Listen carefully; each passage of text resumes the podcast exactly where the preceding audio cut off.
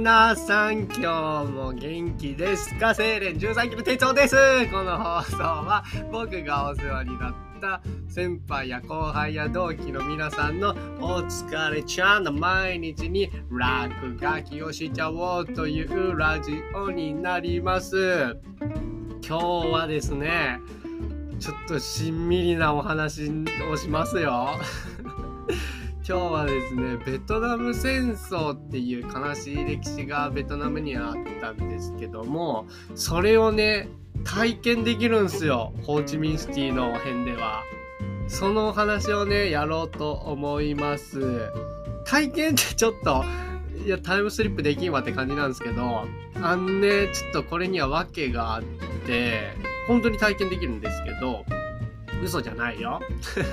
嘘じゃないですよあのですねベトナム戦争については僕多分エピソード0ですねベトナムエピソード0で僕がベトナム愛をめっちゃ語ってるエピソードでめちゃめちゃ喋ってると思うんですけど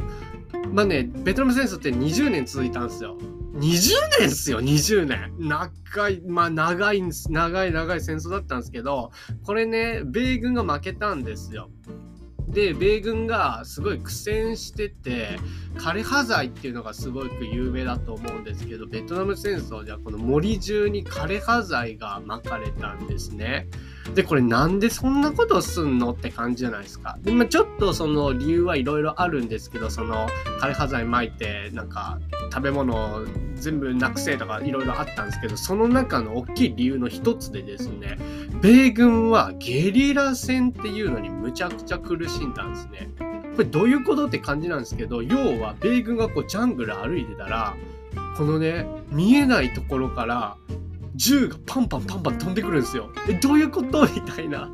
誰もおらんのにすごい銃が飛んでくるみたいな。それでバッサンバッサンやられちゃったんですね。アメリカ兵が。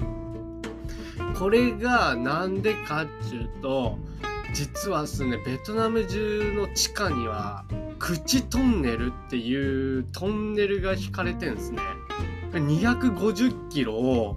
そのベトナム人が手で掘ってアリの巣みたいにでその地下の上のそのね地上のとこにちょっとちっちゃい穴開けてでもちょっと見えるようにねその上のところを 上の地上を見れるようにね地下からちっちゃい穴掘ってそこに銃差し込んでこうアメリカ人に向かってパンパンパンパン撃ってたんですよだからもうほんと地下地なんか地下の、地下におる、おるんかみたいな。で、地下におるって分かっても、その穴がちっちゃすぎて、もうどこから撃ってくるか分からんみたいな。もうとりあえず枯葉ぶ全部ぶっこんでけみたいな感じでやってったみたいな歴史があるんですけど、このね、口トンネルっていうのに、実際に入れるんですよ。まんま当時のまんまが残ってて。でね、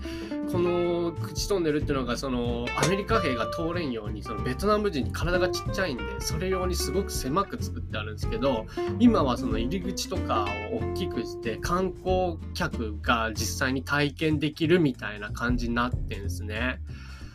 で僕そこ行ったんすよ。で実際こう入り口はねすごく大きく大きくというかまあ誰でも入れるようなサイズでできてるんですけど中に入っていったらまあどんどん狭くなってってこれむちゃくちゃ怖かったんすよ。あんねマジで真っ暗でマジで狭くてもうねえでしかも地下っすよ地下でもうなんすかね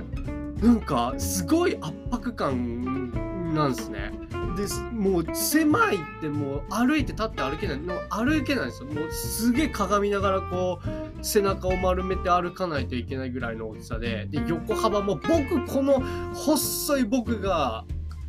もうなんかギリ通れる。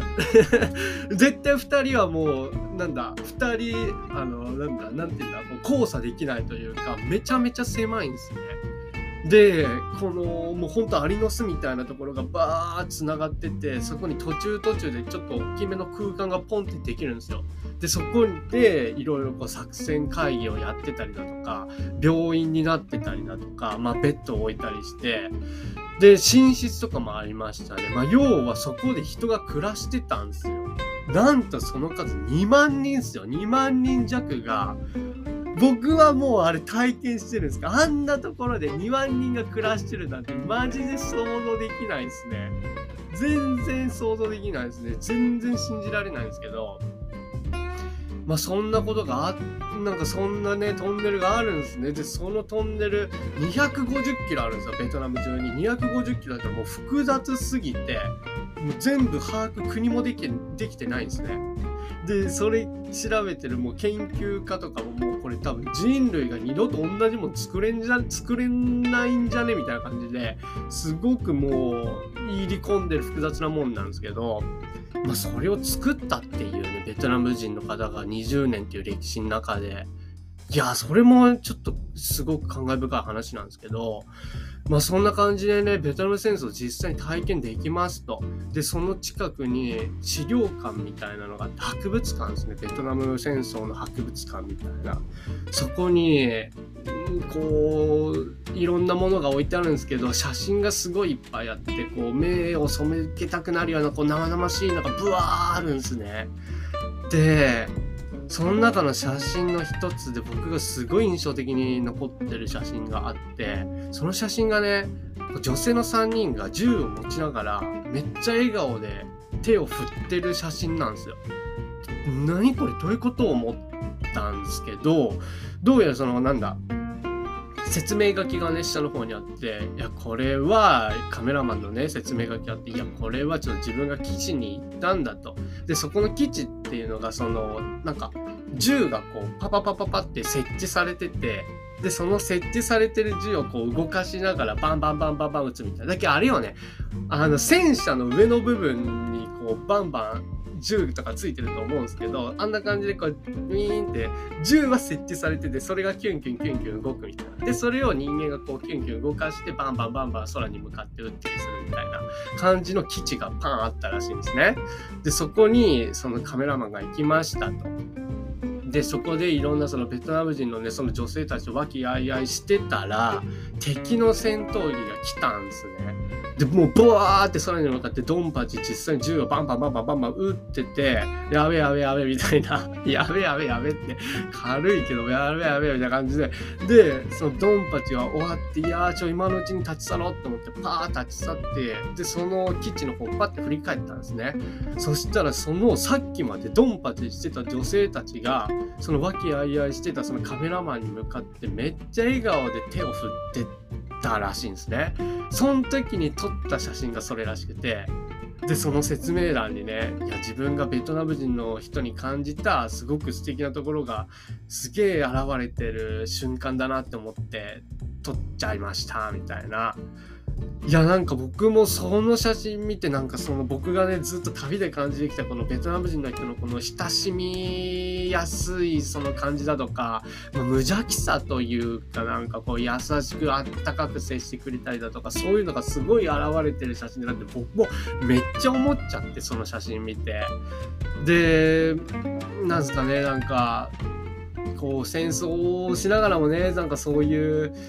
なんかベトナム人らしさっていうなんかこ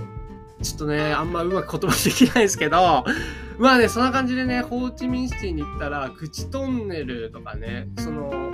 なんだそのバーってあるトンネルだとかあとはそういう博物館だとかそういうものがねいっぱいあるんですよ。その戦争をね直に感じられるようなもんが特にもう口トンネルなんかマジのマジでちょっと肌で感じれるんですけどあの僕もそういうところを体験してねまた一つ大人になりましたっていうラジオになります。今日も皆さんお疲れちゃんです。また明日。バイバイバイバイバイ。